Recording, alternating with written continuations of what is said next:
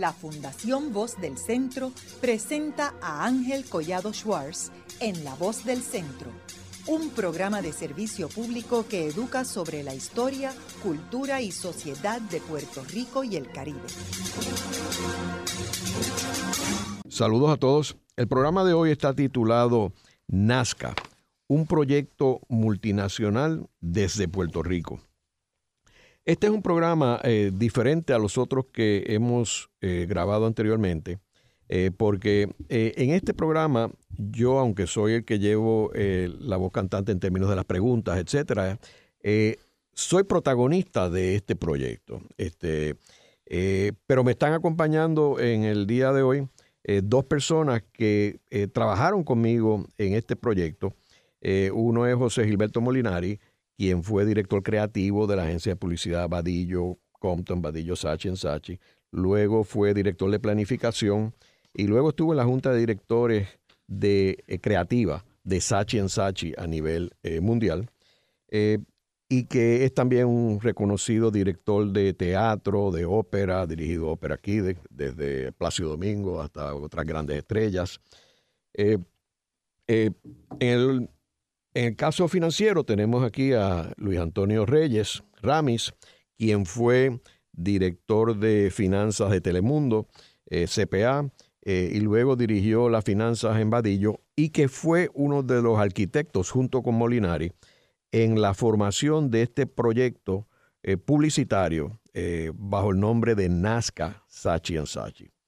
quiero mencionar que es importante que entendamos que la publicidad particularmente en, este, en esta época, que estamos hablando finales del siglo XX, eh, cuando eh, toma eh, forma este proyecto, la publicidad era una industria que reclutaba talento creativo importante alrededor del mundo. En la década de los 40, 50, Estados Unidos fue el, el eje del lanzamiento y el desarrollo de la publicidad. luego en la década del 60, 70, eh, cogió un auge extraordinario que fue inmortalizado en la serie de televisión Mad Men. Eh, luego, ya para finales del siglo XX, la creatividad en realidad, el centro se mueve a Europa, particularmente a Londres, el Festival de Cannes, que es el famoso festival de cine, pues tiene una sección de publicidad y ahí es donde estaban los premios principales. Eh, en el caso de la publicidad mundial, pues como sabemos, la mayoría del dinero publicitario es en Estados Unidos, seguido por Europa, Asia y América Latina. Eh, en este programa, uno de los objetivos que yo pretendo es que este modelo, este, proyecto sirva de modelo para nuevas industrias en Puerto Rico, eh, particularmente en todas las industrias del ciberespacio, la tecnología, lo que es inteligencia artificial, eh, que se crean microempresas y que hoy es mucho más fácil que cuando lanzamos este proyecto en ASCA, porque se puede importar y exportar talentos más fácilmente sin tener que mover las personas, como era el caso en, este proyecto. Eh, vemos también que eh, lo más importante es que surja la oportunidad. Y esa oportunidad surgió aquí. Tony, háblame un poco de, por qué surge esta oportunidad. En el, esto es en el 1994. Yo, una de, la, una de las grandes preguntas eh, cuando estamos hablando sobre esto es, ¿por qué Nazca? Y yo la moví a ¿por qué Vadillo? Y, y digo esto porque hay una, una circunstancia bien interesante. Vadillo estaba bien posicionada en Puerto Rico, ya tenía unos contactos, ya tenía unos socios en Latinoamérica, pero además de eso, eh, tú, Ángel, estabas en la junta de Sachi, lo cual posiblemente te permitió ver de primera línea lo difícil que era poner un proyecto latinoamericano como un proyecto prioritario dentro de una red como era Sachi en ese momento. Por, por, otro lado, nosotros, y digo nosotros porque yo era parte de Vadillo en ese momento, nosotros teníamos el talento, ya para esa época nosotros tenemos eh, personal de Perú, teníamos personal de Chile y nuestro director creativo era español. Así que ya nosotros estábamos en esa línea. Así que era, fue bien fácil asociar eh, la idea con, con Vadillo. Y el tercer punto, que yo creo que es bien importante, es que no teníamos miedo. O sea, no teníamos miedo a hacer cosas que nadie había hecho. Así que, para, para empezar, ese es, para mí esa es la razón por la cual se crea Nazca. Hay la oportunidad, hay el talento, pero nadie lo está mirando. Nosotros teníamos la oportunidad de hacer eso. Había otra oportunidad, eh, sin diferir en tu lista en absoluto, es añadir. Y la oportunidad era, lo que Ángel dijo en la introducción, eh, en Latinoamérica era como un afterthought, era como un pensamiento último de los gringos. Todas las redes multinacionales tenían, si tenían agencia en los países latinoamericanos, las tenían reportando a Nueva York, a otra cultura eh, diferente a la de ellos, que no los entendía a ellos. Exacto. Entonces la oportunidad era crear una red que su base, su headquarters, su dirección fuera latinoamericana. Y la un poco mirando a Europa, que ya, como dijo Ángel, era el líder del mundo en creatividad, no era Estados Unidos. Quiero mencionar eh, algo que, no, no, dije al principio del programa, que mi envolvimiento en este proyecto era cuando yo trabajaba en el mundo de la publicidad, mucho antes de la creación de La Voz del Centro, mucho antes de mi nueva etapa como historiador, eh, que después fue que me fui a estudiar y después lancé todos los libros, etcétera. Así que en aquel momento, Vadillo era la principal agencia de Puerto Rico, una agencia que había fundado Samuel Vadillo en el 1944 y que tuvo un éxito extraordinario. Eh, Samuel Vadillo vendió la agencia a los americanos, a Compton Advertising en los 60 eh, y nosotros, de hecho, nosotros tres entramos allí ya en esa época. O sea, nosotros somos productos ya de la administración americana. Exacto. Eh, Samuel Vadillo tenía unas grandes relaciones con, con el Partido Popular y con Luis Muñoz Marín y la agencia siempre estuvo envuelta en las campañas políticas. Quiero mencionar que cuando yo asumo la presidencia de la agencia, que yo tenía 29 años, era en 1980. Eh, luego, eh, en el 88, es que yo asumo, siendo Sachi todavía, no, existiendo Nazca, la dirección de América Latina. Y ahí es que luego sacamos una sucursal, una, una subsidiaria en México. O abre una subsidiaria en México ya para el 88, 89. Esto es antes de este periodo de Nazca. Pero entonces, como dice Molinari, va surgiendo la oportunidad la oportunidad de que no hay una agencia latinoamericana, no hay una red latinoamericana. En eh, el año 1900, ¿por qué el 94? Pues Vadillo, como mencioné, estaba envuelto en, campañas políticas y del gobierno, y en el 92 hay un cambio de gobierno. Así que, y Vadillo decide, la agencia decide no envolverse más ni con gobiernos ni con eh, partidos políticos, y entonces ahí que nos vamos a este proyecto para hacia Latinoamérica. Quiero mencionar que en aquel tiempo, Sachi Sachi, que era una agencia extraordinariamente creativa, eh, y bien agresiva que había adquirido a Compton, eh, basada en Londres, había conseguido una fama grandísima con la campaña de Margaret Thatcher para el, primer ministro de Gran Bretaña. Eh, y ellos estaban pasando por unos problemas económicos. y eso fue algo también que, que, motivó a que esto surgiera porque ellos no tenían el dinero para invertir en América Latina y habían clientes grandes que estaban buscando una presencia de las agencias multinacionales en América Latina y de ahí que viene esta oportunidad.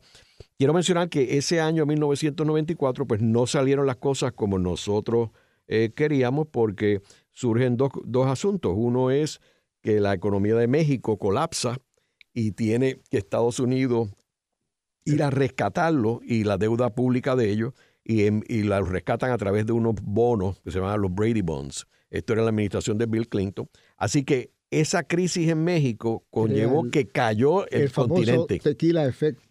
Exacto. En todo el continente. Así que era difícil uno levantar dinero para un proyecto en, América Latina cuando estaba colapsando América Latina.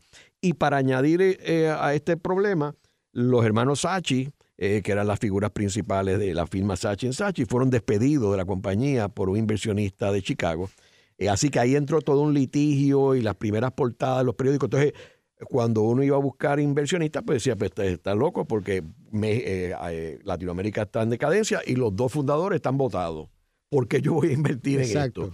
Así que eso complicó mucho el escenario porque no se pudo levantar el dinero que hacía falta. Pero en este negocio, al igual que cualquier negocio de servicio, el talento es el elemento más importante. Y ahí nosotros pues buscamos el talento correcto para poder manejar este, este, este proyecto. Eh, quiero mencionar que en términos de América Latina hay tres países que dominan el continente, que son Brasil, Argentina y México. Es como lo que es en Europa, Alemania, Gran Bretaña y Francia. Ese, esos tres, el equivalente son estos otros tres países en América Latina. Así que nosotros teníamos que tener una presencia importante allí. Eh, Molly, háblame de Brasil. Nosotros dimos varios contrapiés en Brasil con agencias que habían escogido precisamente los gringos y, habíamos heredado asociados, etc. Pero finalmente tuvimos eh, la diligencia y la suerte de que tú hiciste el primer contacto con un personaje que se llamó Fabio Fernández, que se llama Fabio Fernández, eh, un pequeño genio de Brasil, que estaba loco por fundar su agencia. Exacto. Y la necesidad se juntó con la necesidad y fundamos FNASCA en Sao Paulo y en menos de dos años era la agencia más grande de nuestra red de Latinoamérica, ¿no? Definitivamente. Si no me equivoco. Definitivamente. Y había, había ganado premios en, de Leones de Oro en Cannes. El señor Fabio Fernández tiene, a la última cuenta que yo miré hace 6, 7 años, no ha ganado mucho desde entonces, tenía 52 premios de Cannes. En aquel entonces tenía menos, tenía 18, 17. Ok.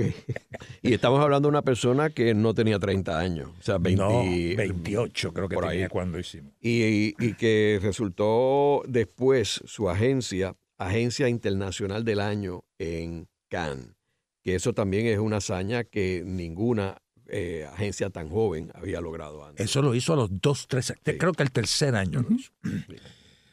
Ahora, Brasil es un mercado extremadamente difícil y complicado para todo el mundo, no el mundo de la publicidad. Eh, los mismos clientes siempre han tenido problemas. Eh, es un país inmenso que tiene unos problemas grandísimos porque tiene un problema de corrupción grande, tiene un problema, tiene problemas raciales grandes, eh, tiene la población negra más grande fuera de África, con excepción de Estados Unidos, y, tiene unas, unas complicaciones en términos de la clase alta también.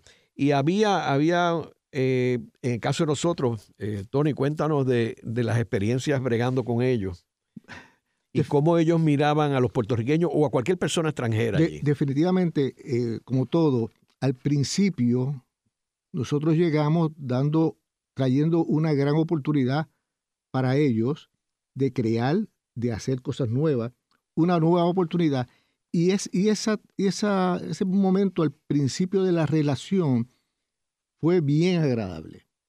A medida que ellos fueron creando su propia identidad, creando su propia eh, eh, agencia en términos, en términos de su creatividad y de sus éxitos, esa relación empezó a distanciarse. Y uno lo notaba cuando hacía las visitas.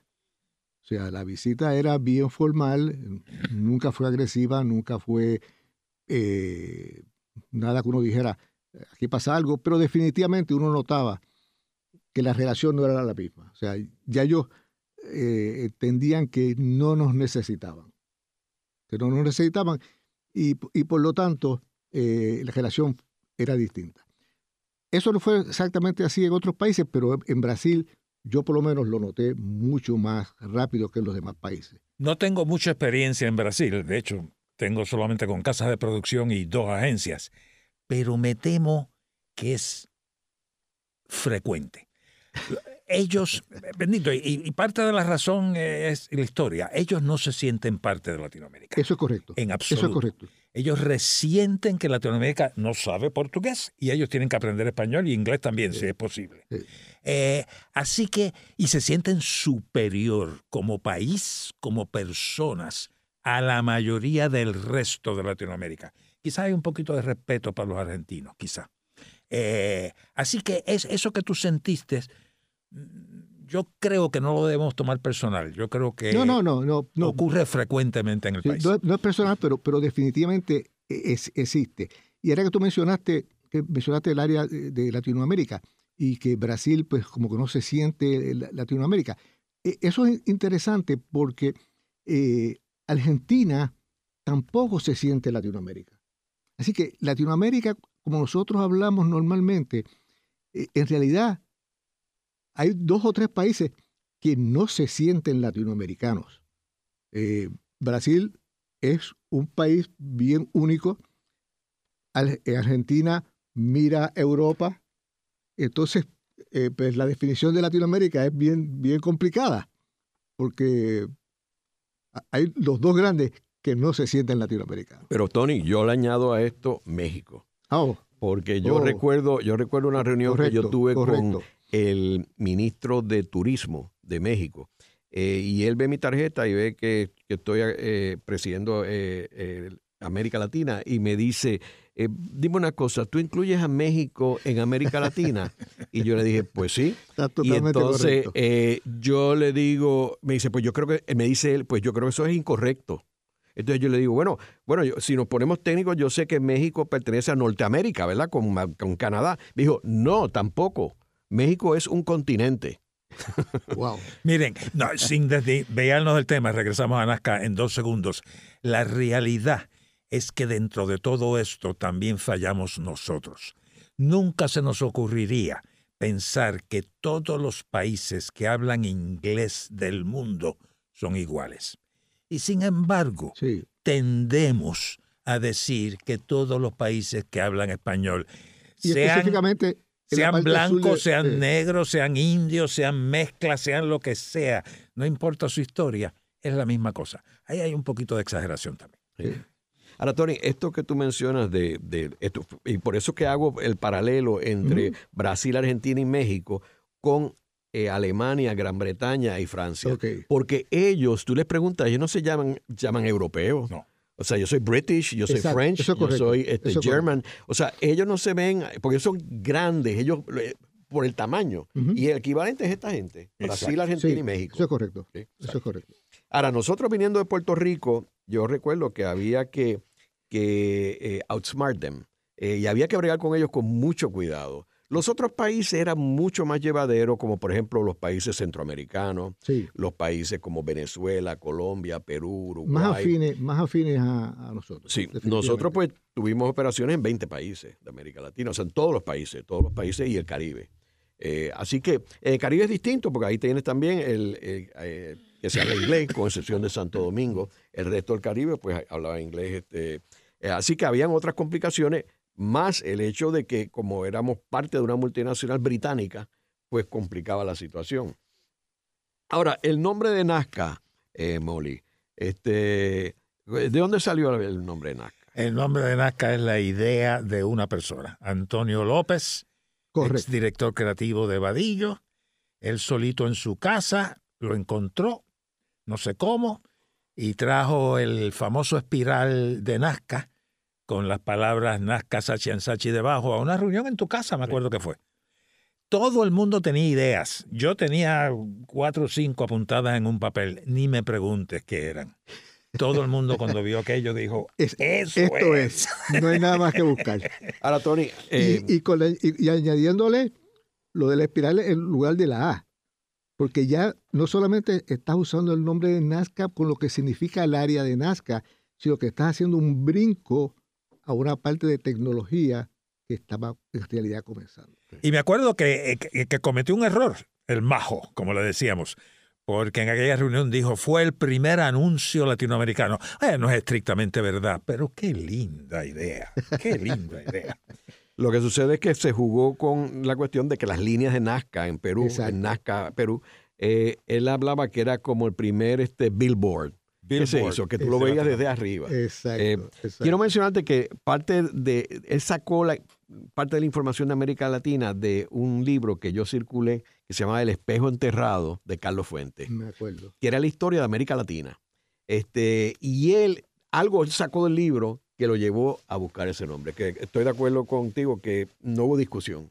Fue, fue tan acertado el nombre que ni los brasileros se quejaron. De hecho, para mi sorpresa, Fabio decidió su nombre, poner la inicial F solamente, y llamarle a la agencia Nazca. Nazca. Eso es correcto. Así de, así de fuerte fue el nombre. Ahora, ha sido el nombre. Molly, eh, eh, vamos a hablar del lanzamiento de Nazca. Ah, ¿Cómo fue que hicimos esto? que, eh, que fue un proyecto visionario, el lanzamiento per se. Eh, visionario, tan y tan visionario que el día de la presentación esa mañana, a las 6 de la mañana, montando el equipo, llevábamos trabajando 10 días juntos, este director eh, eh, de video y yo, se sienta al lado mío y me dice, ¿tú sabes qué? Esto nunca se ha hecho en el mundo. ¿Cómo que nunca se ha hecho en el mundo? Pues mira, yo llevo en la industria muchos años y esto que estamos haciendo nunca se ha hecho en el mundo. Les explico. Nosotros conectamos a los cinco países más importantes, bueno, incluyendo Puerto Rico, seis, incluyendo Nueva York, seis, seis incluyendo Nueva York.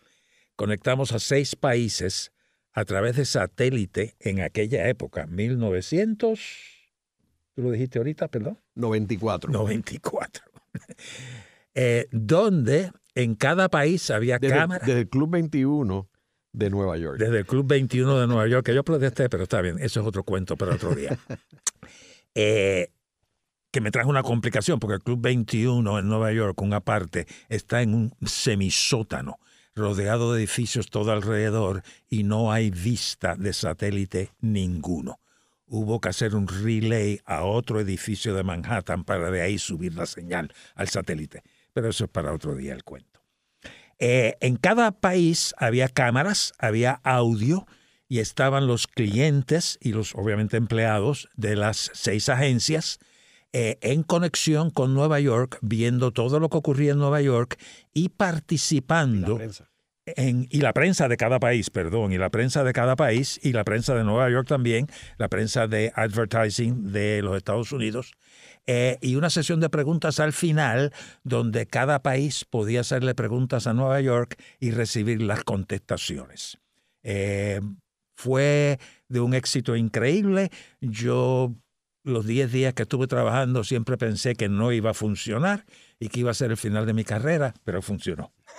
Porque, y no, no, solamente eso, sino que, que, que estuvimos, estuvimos dispersos. Eh, Yo recuerdo en mi caso personal, yo estaba en México. Ángel mandó a cada ejecutivo clave. O sea, había, o sea, había una representación del grupo de Puerto Rico a cada uno de los países y, y, y, y la función nuestra no solamente era escuchar lo que estaba pasando en Nueva York, sino que después habían preguntas con la prensa, con los clientes, y nosotros teníamos que estar dispuestos a contestar esas preguntas. O sea, el, el proyecto era un, un, Sí. un, proyecto bien interesante. De hecho, el lanzamiento de Nazca no hizo tanta noticia como la forma en que lanzamos Nazca. Eso es correcto. Y esa era la idea. Eso es Esa era la idea porque éramos nadie. Ahora, era altamente arriesgado, como dice Molly, porque esto nunca se había hecho antes. Ahora es muy fácil todo por streaming. Ahora esto es una bobería. Yo con tu celular lo hace. Pero en aquel tiempo, uno, uno manejar esto desde Nueva York con, y le digo dónde eran las que estaban las conferencias, una era en San Juan, Puerto Rico, otra en la Ciudad de México, otra era en Caracas, Venezuela, otra era en Santiago de Chile, otra en Buenos Aires Y Sao Paulo. y en Sao Y- Paulo. Y Sao Paulo. Perú sí. también, yo creo. No, no, no, no, estas no. seis. Esas seis. Y la verdad que no fue hasta cuando terminamos que dijimos se hizo. Exacto. Porque no sabíamos si se iba a poder hacer. Este, y funcionó perfectamente, perfectamente. Perfectamente bien. No hubo un solo glitch. Sí, sí, definitivamente. Haremos una breve pausa, pero antes los invitamos a adquirir el libro Voces de la Cultura, con 25 entrevistas transmitidas en La Voz del Centro. Procúrelo en su librería favorita o en nuestro portal.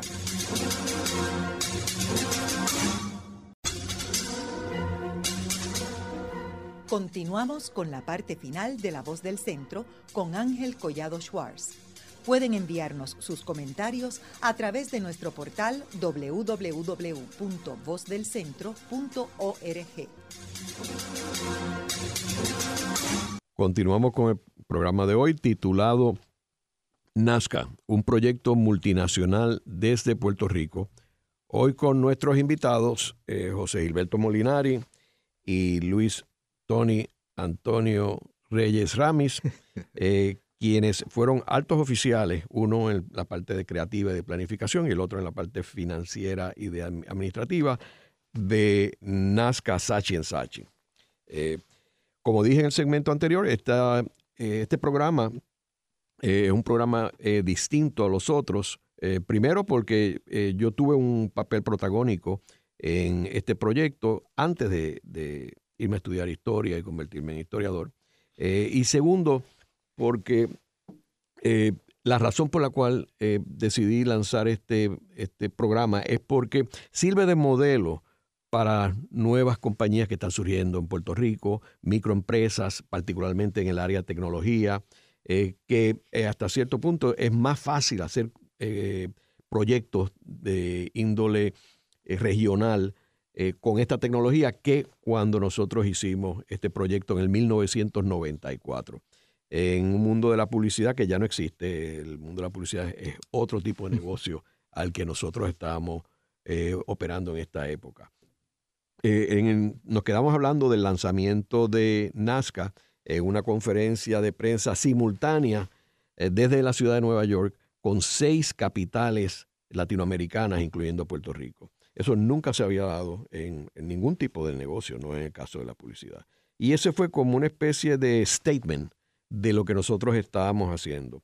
Eh, también, eh, Molly, háblanos de, algo que, también no se había hecho, que hicimos un CD. Sí, nosotros continuamos esa estrategia de, darnos a, relucir con la nueva tecnología e hicimos un CD de la red con nuestro trabajo creativo, con los personajes, los ejecutivos importantes de la red y los servicios que íbamos a rendir a nuestros clientes y a nuestros asociados. Eh, tuvo mucho éxito, también fue muy creativo, no fue literalmente el primer CD, pero fue tan y tan original y tan creativo que ganó el primer premio entregado a un CD promocional en el concurso de tecnología San Francisco, no me acuerdo cómo se llamaba el concurso, pero fue pionero también. También se lanzó un portal. Eh, que quiero mencionar que cuando nosotros lanzamos el portal y este CD, Sachi Sachi, la gran multinacional de Londres, no tenía portal en aquel momento, ni había un CD. Yo recuerdo habérselo llevado a reuniones ellos y ellos, ellos en realidad no sabían, o eso obviamente todo el mundo tiene ahora portal, etcétera, pero en aquel tiempo fue de avanzada. Y otra vez, esto es un, ejemplo de cómo uno puede, desde Puerto Rico, hacer cosas que estén avanzados a lo que estaba pasando en Londres y en Nueva York. Pero no se puede quedar mirando el ombliguito acá en la islita. Hay que mirar un poco más y hay que escuchar, porque todo esto no me lo inventé yo ni tú. Lo escuchamos, lo vimos. Alguien nos lo dijo, alguien nos pidió. Yo me acuerdo cuando tú y yo visitamos Pepsi Cola, que yo tenía, tú y yo teníamos unas laptops que se le quitaba la tapa y se ponía encima de un overhead y se proyectaba, lo que hoy en día es facilísimo hacer, pero en aquel entonces era casi imposible. Y el señor de Pepsi Cola, el famoso eh, jefe de publicidad, paró la presentación Alan Potash. Alan Potash. Y la pregunta que tenía no era sobre la presentación, era sobre la tecnología de la presentación. Eso, eso, Hay que arriesgarse de vez en cuando. Eso es, eso es correcto. Eh, Tony, háblanos un poco también sobre otras complicaciones que surgían, particularmente en el área laboral, que si bien aquí cuando se, en Puerto Rico se pasó una ley supuestamente para que tenían demasiados derechos los trabajadores, y yo me reía porque en realidad comparado con América Latina o España, Europa, particularmente en España, eh, los trabajadores puertorriqueños no tienen ninguna protección comparado con ellos. No, definitivamente, definitivamente las leyes laborales son distintas, no sé, no creo que hayan cambiado mucho ahora mismo, eh, bien protectoras y especialmente en lugares como Brasil, bien, bien protectoras de los empleados pero no solamente allá, México era igual, Argentina es, igual. Así que eh, con, todo, con todo y que nosotros teníamos o tenemos una, una serie de leyes que había que tener, estar pendiente, lo que nosotros encontramos eh, era bien distinto, definitivamente mucho más, mucho más fuerte desde el punto de vista. Y le daba, y le daba a los empleados, eh, hago referencia a Brasil nuevamente, mucho poder con respecto a la empresa. Así que eran, eran todas esas cosas que había que, mantener. Eh, y obviamente las culturas eran distintas. Eso, eso también es. Uno, uno de los elementos importantes que nosotros eh, maximizamos fue no solamente eh, compenetrarnos con las distintas culturas latinoamericanas, que como mencionamos son distintas. O sea, Perú es distinto a Colombia, Colombia es distinto a, Venezuela, sino que no, nos envolvimos en actividades culturales. Eh, yo recuerdo dos de ellas. Uno fue cuando el pintor puertorriqueño Francisco Pancho Rodón eh, pintó el cuadro de Jorge Luis Borges en Buenos Aires. Eh, y luego se llevó el cuadro a enseñar allí. hicimos una actividad que yo estuve con Pancho en Buenos Aires, con distintos artistas, pintores, etc. También en México, recuerdo en una reunión que tuvimos regional, y luego tuvimos una visita y una cena en casa de Dolores Olmedo, que era una casa hermosa. Esta era una mujer que era muy amiga de Diego Rivera y Frida Kahlo. Eh, ella estaba ya muy enferma eh, y no, no, no pudo salir a recibirnos ni nada. Yo fui a la habitación de ella porque una mutua amiga que fue la que me conectó con ella hizo que yo la conociera y la, la fui a ver allí en su cama, que una mujer vieja pero elegante todavía. Y era una casa llena de cuadros de Diego Rivera y de Frida Kahlo. Eh, y entonces eso pues daba un, una, una nota bien, bien buena en términos de una agencia de publicidad que es creativa, porque ahí estaban otros creativos de distintas partes de América Latina que nunca iban a tener oportunidad de ir a casa Dolores Olmedo, pues tuvieron esa oportunidad. Así que yo creo que eso fue un elemento bien, bien importante. Eh, también, Tony, háblanos de, de lo difícil que era bregar con las burocracias de los países americanos, de América Latina, que si bien aquí en Puerto Rico nos quejamos muchísimo, allá es todo, todo mucho peor. definitivo. Eh, y, es, y es por, por las leyes que protegen. Eh, no tanto, en el caso específico de Brasil, no tanto quizá cuando nosotros tuvimos, pero experiencia que yo había tenido anteriores, uno no podía llegar a Brasil con equipo porque había que adquirirlo en Brasil. O sea, cosas, cosas tan sencillas como esa. Así que, eh, por lo tanto, había que estar pendiente de, todos esos, esos, detalles. Y lo más interesante es que no eran uniformes. O sea, lo que se hacía en Brasil no era exactamente lo que se hacía en Argentina o lo que se hacía en, en Venezuela. Por lo tanto, uno de los primeros pasos que uno tenía que hacer cuando llegaba a cualquiera, a cualquiera de estos países es conseguir un buen abogado. Habían dos cosas. Conseguir una buena firma de contadores públicos, nosotros usamos una, la que era de, Puerto Rico, y un buen abogado, para poder que, que nos ayudara a manejar y a, y a, y a poder navegar las distintas regulaciones. Porque no todas son, eran iguales. Molly, y cuando tú bregabas con los distintos creativos en las reuniones, eh, hablaste de Brasil, Argentina, México, ¿cómo era la experiencia?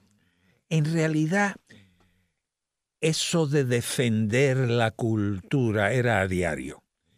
Porque las estrategias, especialmente de las grandes multinacionales, vienen del mundo, usualmente del mundo europeo o del mundo norteamericano. Americano. Eh, muchas veces esas estrategias son aplicables y adaptables al país. De hecho, muchos países adolecen de no querer ni intentar, pero otras veces chocan. Y entonces uno, con los clientes locales, las agencias locales, nunca solo, servía un poco de mediador con los burócratas eh, mundiales para permitir estrategias locales, culturalmente aceptables. Yo me acuerdo de la pelea que yo tuve tuve que ir a Japón para que no le llamaran a lo que en Puerto Rico se llama Montero, no le llamaran pajero. Y ustedes dirán, eso es fácil. Tú vas y lo dices, le dices lo que quiere decir pajero. Y, no, no, no, no, no, no. Me tomó meses. La realidad es que ayudamos mucho, especialmente a las agencias medianas y pequeñas que no tenían voz, ¿verdad? Porque Brasil tenía voz y gritaban ellos solitos, pero las otras agencias. Eh, yo creo que ese era, la, el, por lo menos desde mi departamento, el valor más grande que Nazca brindaba a esta agencia. Hay otro detalle con Miami que es muy interesante, que cuando se lanza esta operación, pues casi todas las multinacionales tenían una operación en Miami que coordinaba lo de Latinoamérica.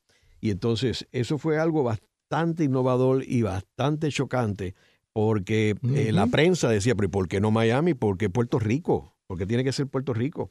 Y nosotros lo que decíamos es porque nosotros estamos en un sitio donde hay una operación que funciona. Si bien no tiene los tamaños de Brasil y Argentina y México porque el mercado es más limitado, la fuerza que tenía esta operación en Puerto Rico era gigantesca. Así que teníamos una operación y hacía sentido hacerlo desde un país latinoamericano versus una ciudad de los Estados Unidos que se habla español. Y, Cuando tú tienes una... Añado, y, añado, y añado a eso lo que mencioné al principio. Eh, el estar en Puerto Rico y querer hacer algo con Latinoamérica, lo podíamos hacer si estás en Miami, sigues estando en, la metrópoli grande.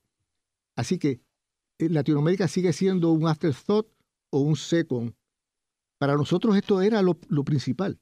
No fue hasta después de Nazca, y yo creo que Nazca influyó, que estas oficinas regionales de Miami, algunas, se convirtieron en verdaderas agencias. No eran agencias, eran sitios de cuenta donde vivían ejecutivos de cuenta que atendían a los clientes norteamericanos para que no tuvieran que ir a Brasil, Argentina tan frecuentemente. En la medida en que tú creas una verdadera agencia con personas de hemisferio derecho, hemisferio izquierdo, con contabilidad gritándote por los costos, con creativo empujando para el otro lado porque la idea es lo que vale, etcétera.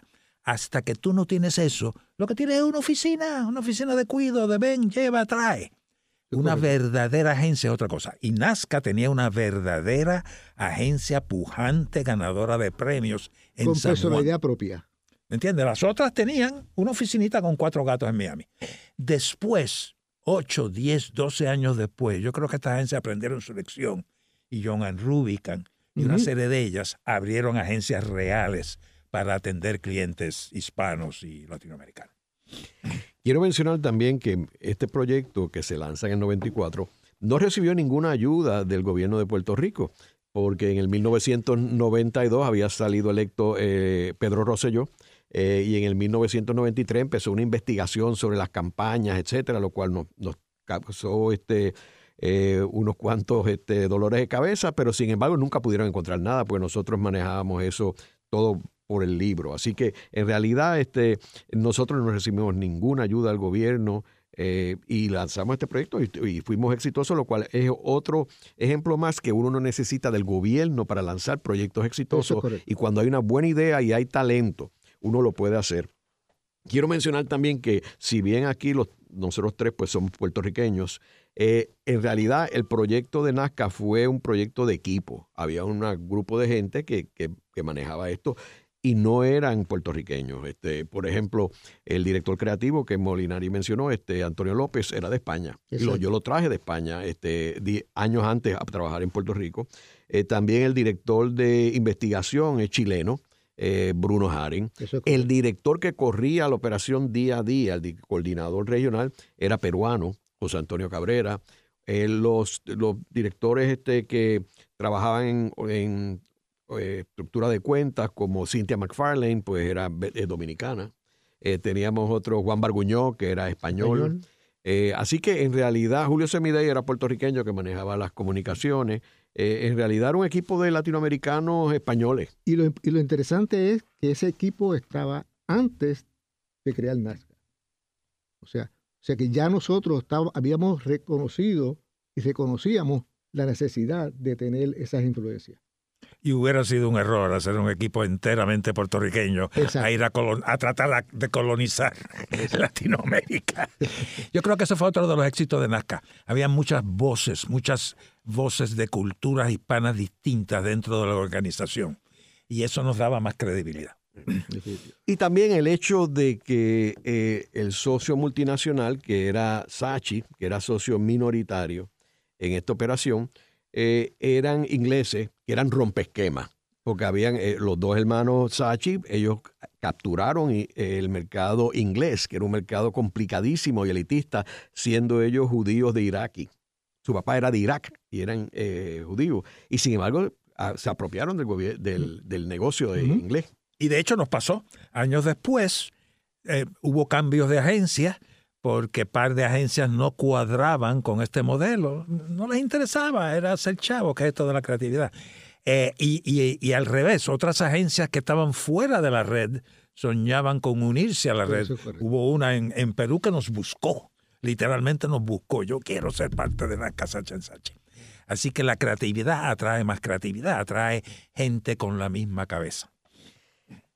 Mori, háblanos un poco de, uno de los proyectos que yo me siento más orgulloso en, mi carrera eh, en el mundo de la publicidad, que fue haber cambiado el norte del mundo de la creatividad de Puerto Rico, de Nueva York, que era cuando yo llegué al negocio, a la capital del mundo creativo en aquel momento, que era Cannes, que es el principal festival de cine, como mencioné.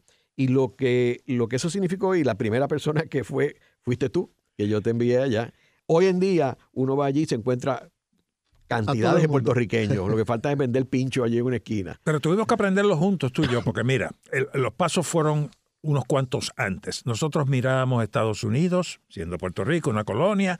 De hecho, participábamos en los concursos de Nueva York, inclusive arrasábamos en el International Film Festival, nos ganamos el Gran Copón, etcétera, etcétera. Nadie se le ocurría mirar para Europa. Europa. Nuestros clientes eran todos norteamericanos, etcétera. Yo creo que empezaste tú cuando ibas a Londres, veías lo que estaba ocurriendo allá, conociste al director creativo de Londres, etcétera. Me hiciste una cita primero, antes de Cannes, con el director creativo de Londres. Fui allá, nos sentamos, él vio mi reel, yo vi el de él. Eh, un poco a ver quién lo tenía más largo. Claramente él lo tenía más largo. y de ahí fuimos cambiando el foco porque la realidad es que Estados Unidos inventó la publicidad. Y cuando se la inventaron, esa publicidad era emocional, no racional. La meta era hacerte sentir cosas sobre los productos. Ellos mismos, con su ciencia y sus estudios, se descarrilaron. Pero Europa, especialmente Inglaterra, Australia, Nueva Zelanda, eh, siguieron en ese camino. Así que era un poco regresar a las raíces de la publicidad. Eh, cambió, cambió nuestro mundo enteramente, cambió el mundo de Vadillo, cambió el mundo de Nazca. Eh, y poco a poco fue cambiando el mundo de Puerto Rico también. Y yo creo que la competencia y la forma que nosotros arrasamos el concurso local por cinco o seis años, no me acuerdo, obligó a creativos puertorriqueños a también hacer la misma búsqueda y la misma mirada al mundo.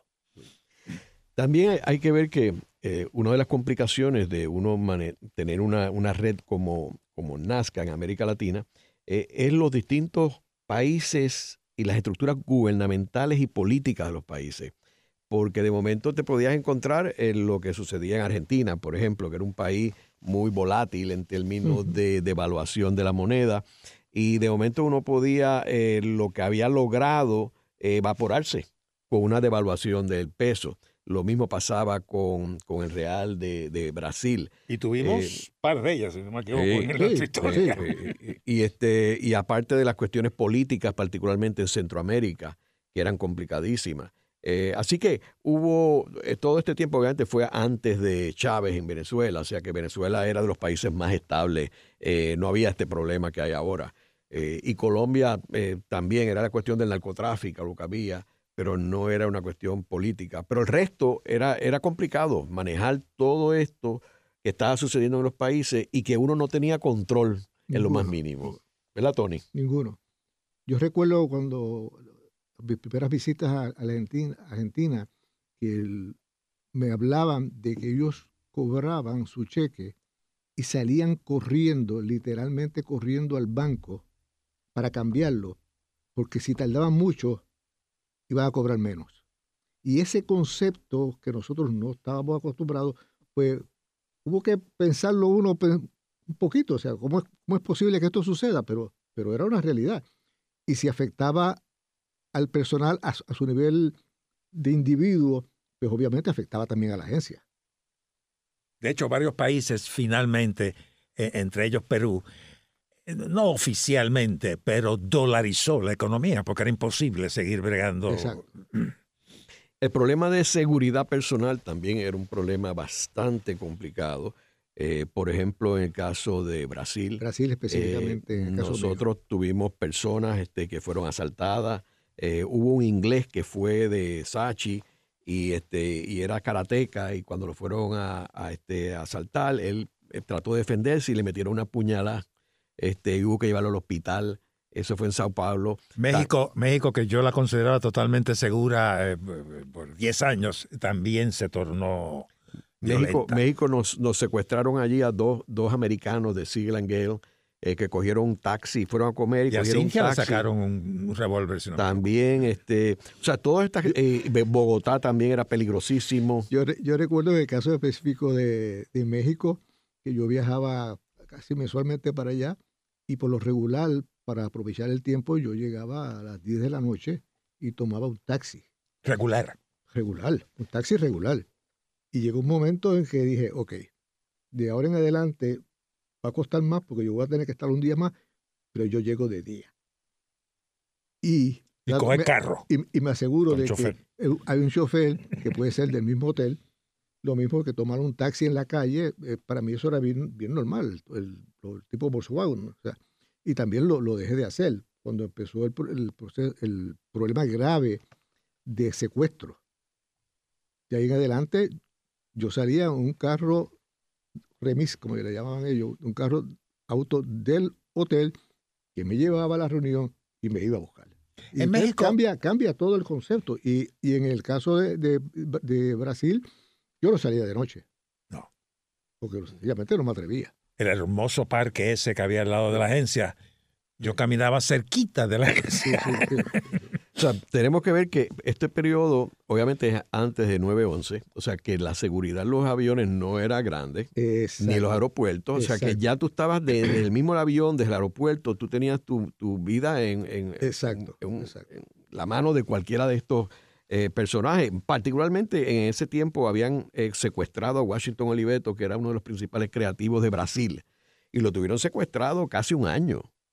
Eh, o sea que esto era, esto era peligroso. O sea, había muy pocos lugares, como por ejemplo Chile, era un sitio, obviamente había una dictadura, este, Argentina también, este, pero fuera de esos era, era complicadísimo. Era complicado. Era muy complicado. Este, Quizás había algunos como Perú que eran menos complicados. Este, mismo Venezuela en este momento no era tan complicado. Eso es correcto. Pero la verdad que uno era un riesgo, este, algo que yo, no, yo no haría ahora. Era un riesgo personal en ese momento, definitivamente. Pero uno, uno era más joven y. Y, lo hacía con sonrisas. Yo me montaba en el avión tres veces al mes. Así que este, este en realidad fue una, una aventura única.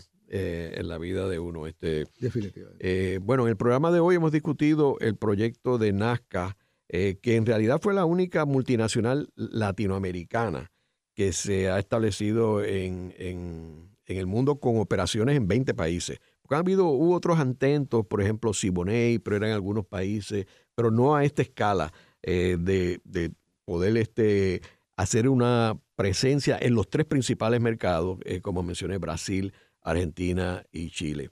Eh, luego, en años después, como a los 12 años de fundada la compañía, este, más o menos en el, en el 2006, pues la Sachi adquirió el total de la compañía y, la unió a su operación y, en realidad desapareció Nazca como una red latinoamericana, eh, pero dejó, dejó su huella.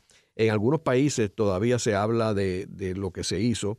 Eh, y yo, como mencioné al principio del programa, lo que quiero es sentar un, un modelo, un modelo para que otras, otras firmas, este, no de publicidad, porque como dije, el mundo ha cambiado y ya esto no haría sentido en el mundo de la publicidad, pero sí en el mundo digital, el mundo de la tecnología, donde sí se pueden hacer proyectos a pesar de que el país, Puerto Rico, esté colapsando, etcétera, siempre se pueden hacer microempresas y poder hacer algo positivo. Eh, muchas gracias. Esta ha sido una producción como servicio público de la Fundación Voz del Centro. Los invitamos a sintonizarnos la próxima semana a la misma hora. Y recuerden que pueden adquirir el libro Voces de la Cultura en su librería favorita o en nuestro portal.